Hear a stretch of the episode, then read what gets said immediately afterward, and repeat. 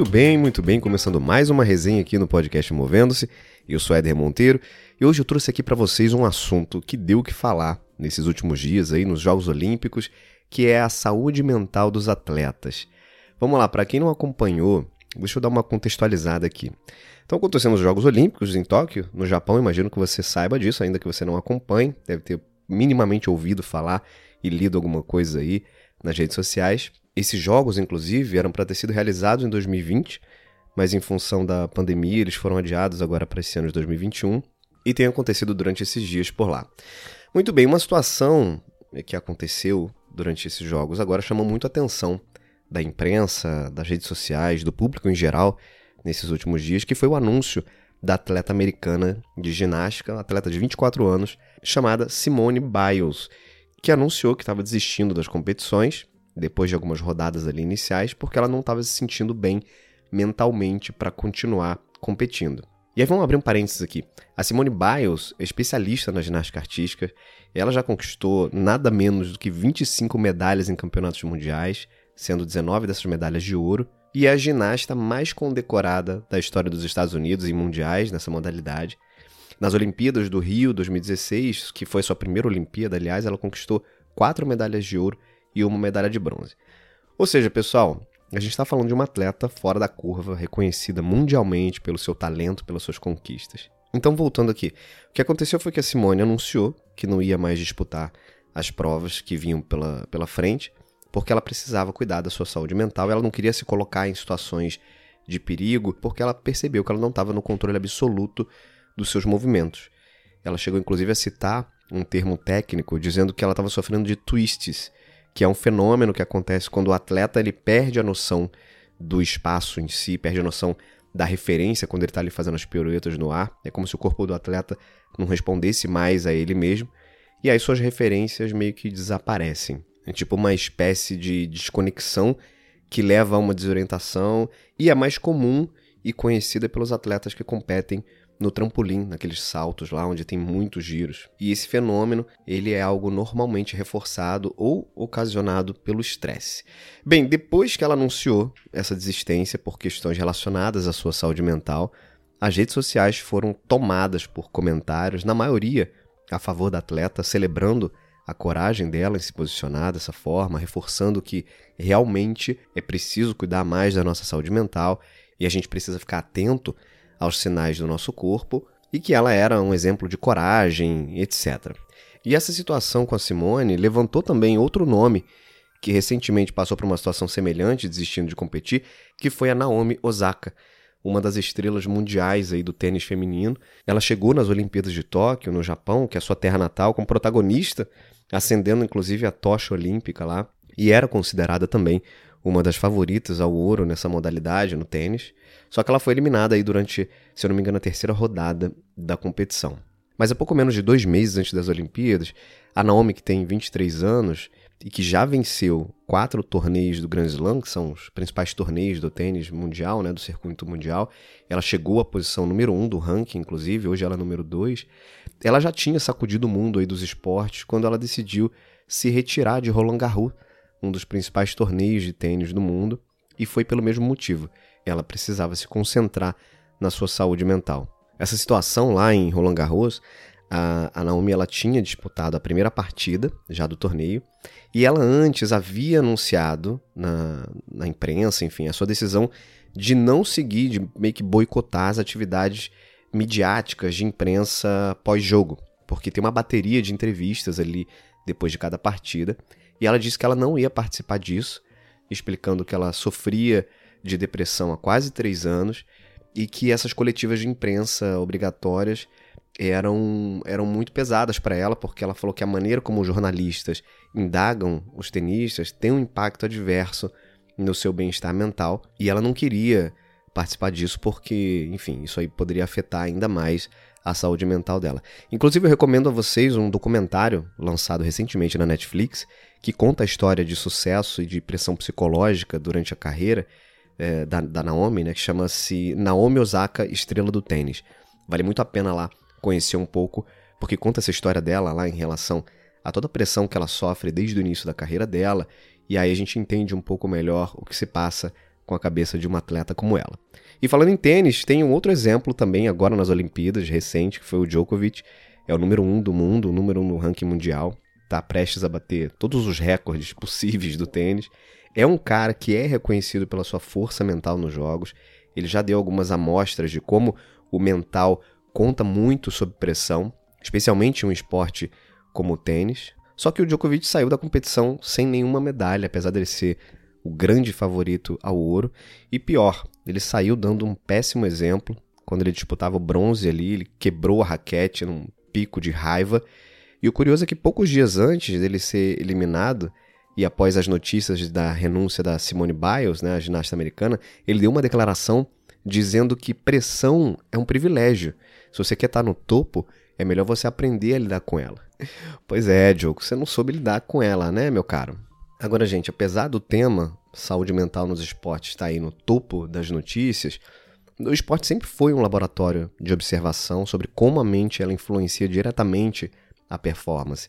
Nos meus treinamentos sobre inteligência emocional, eu costumo trazer alguns exemplos do esporte, porque quando a gente fala de esporte, quando a gente fala ali de alto rendimento, é muito fácil perceber quando a mente ela atrapalha o desempenho, quando ela atrapalha a performance. Eu citei aqui alguns casos de atletas que disputam modalidades individuais, foi o caso da Simone Biles, da, da Naomi Osaka, do Djokovic, mas o esporte coletivo, ele também é alvo desse tipo de problema. E eu costumo usar, por exemplo, o clássico do 7 a 1 Quem não se lembra? Brasil e Alemanha, 7 a 1 na Copa do Mundo no Brasil, semifinal, onde o Brasil foi goleado. E para quem não se lembra daquele fatídico dia, o Brasil tomou quatro gols em seis minutos. Foram quatro gols tomados em seis minutos ali no primeiro tempo. E não havia ali absolutamente qualquer diferença técnica que justificasse tamanho disparate que justificasse essa goleada e a forma como ela aconteceu, principalmente. O time do Brasil ali, o coletivo daquela seleção, daquele time, foi tomado, de fato, por um bloqueio com um pico de emoção muito alto, um pico de estresse altíssimo, e em situações como essa, quando acontecem, a gente de fato deixa de racionalizar. Então, toda a parte lógica que inclui a habilidade, que inclui o saber fazer, tudo aquilo que a gente uh, sabe, é treinado, tem ali toda uma capacidade, é como se isso ficasse em segundo plano e a gente desaprende ali naqueles segundos, naqueles minutos, a gente desaprende a fazer porque o nosso cérebro está tomado por uma emoção que é muito mais forte do que a nossa capacidade de ser racional. Mas vamos voltar aqui aos casos dos atletas que eu citei no início desse papo, no início dessa resenha. E eu queria separar a gente em duas partes aqui para vocês. A primeira delas é a seguinte: eu acho muito legítima a manifestação.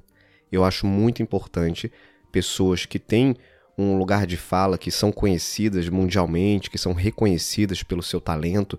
Eu acho fundamental que essas pessoas utilizem esse espaço para trazerem à tona o tema saúde mental, para trazerem à tona o simples fato de que atletas também são humanos e que também sentem as emoções como todas as outras pessoas sentem. E é muito importante ter essas pessoas levantando essa bandeira, porque o tema saúde mental ficou muito evidente ao longo da, de todo o processo doloroso que a gente tem vivido aí desde 2020, a pandemia, eu não estou falando só dos esportes, obviamente, mas em qualquer área, várias pessoas tiveram muitos problemas relacionados à saúde mental. Tanto é que muitas empresas hoje começam a dar muito mais atenção a esse assunto, algo que não era tão falado tão comentado e não tinha tanto foco há um tempo atrás. Então, essa é uma parte.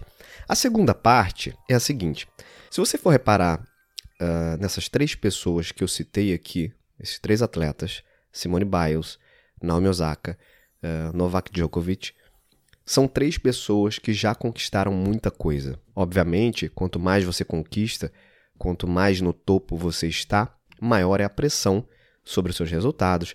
Você está no holofote o tempo inteiro. Você tem quase que uma obrigação de vencer, de se manter no topo como uma referência naquele esporte, naquela modalidade. Mas por outro lado, quando você já conquistou várias coisas, talvez desistir de seguir numa competição seja menos difícil, não estou falando que é fácil, seja menos difícil do que alguém que não conquistou, do que alguém que não chegou lá onde queria, do que alguém que não teve ainda a oportunidade de ficar no topo do pódio, de conseguir uma medalha de ouro, de conseguir um título mundial, de conseguir um troféu de destaque. Então eu não quero tirar a legitimidade dessas pessoas que desistiram ou tiveram seus picos aí é, de raiva, enfim.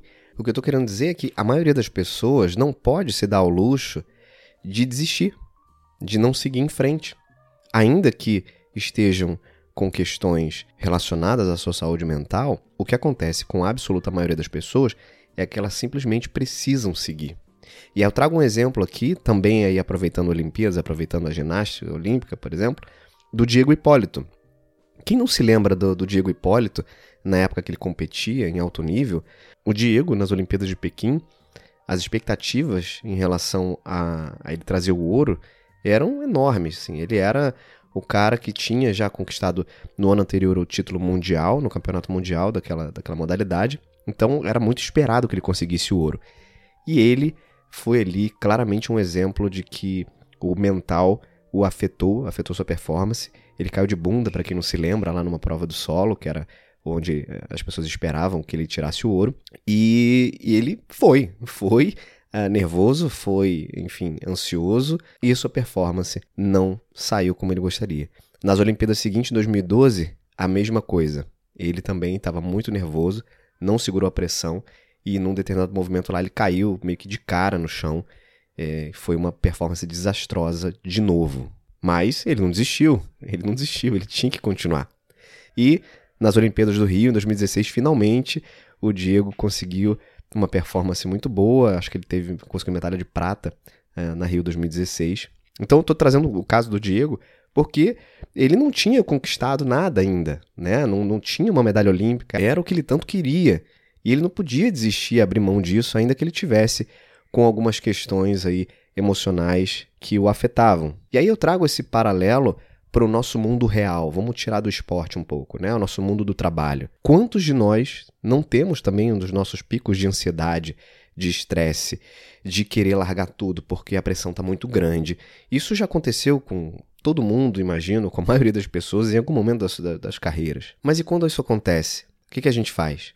A gente liga lá pro chefe e fala assim: olha, chefe, eu não vou trabalhar amanhã não, porque eu tô com muita ansiedade, eu tô com com, com estresse muito grande, a pressão está muito forte, então eu vou tirar esses dias para mim. Ninguém faz isso. Ninguém faz isso porque esse assunto ainda é um tabu.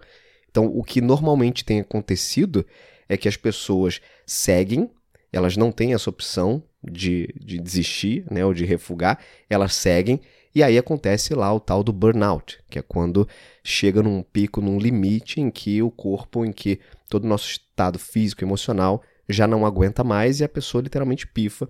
E aí ela realmente precisa ser afastada do trabalho porque ela não tem mais nenhuma condição física e emocional para continuar. Agora, no caso desses atletas, eu me arrisco a dizer que muito provavelmente um fator gatilho que despertou todas essas questões de desistência ou esse destempero, no caso do Djokovic, por exemplo, uh, como eu disse, são pessoas que já conquistaram muitas coisas, já estiveram e estão no topo de suas carreiras. E para essas pessoas, lidar com a possibilidade do fracasso é muito difícil. Quando elas se veem diante do erro, do fracasso e dessa cobrança toda de estarem sempre performando muito bem e sempre no topo, quando elas se confrontam, quando elas se deparam com essa possibilidade de fracasso, elas não conseguem segurar a onda. E aí, os sinais no corpo são evidentes e acontece o que aconteceu. E cada um de nós tem um gatilho diferente. Para cada um de nós existe um gatilho ali que é disparado e que faz com que a gente se depare com uma situação emocionalmente muito difícil de lidar. Por isso eu sempre falo que o autoconhecimento, ter autoconsciência, especialmente sobre como as emoções acontecem conosco, isso é fundamental para esse processo de gestão das emoções e fundamental para a gente se manter saudável é, no nosso ambiente de trabalho, por exemplo. Então fiquem muito atentos sempre a esses sinais e aproveite, vamos aproveitar que esse assunto tem sido levantado cada vez mais. As empresas, os RHs, enfim, têm cada vez sido mais sensíveis a esses assuntos.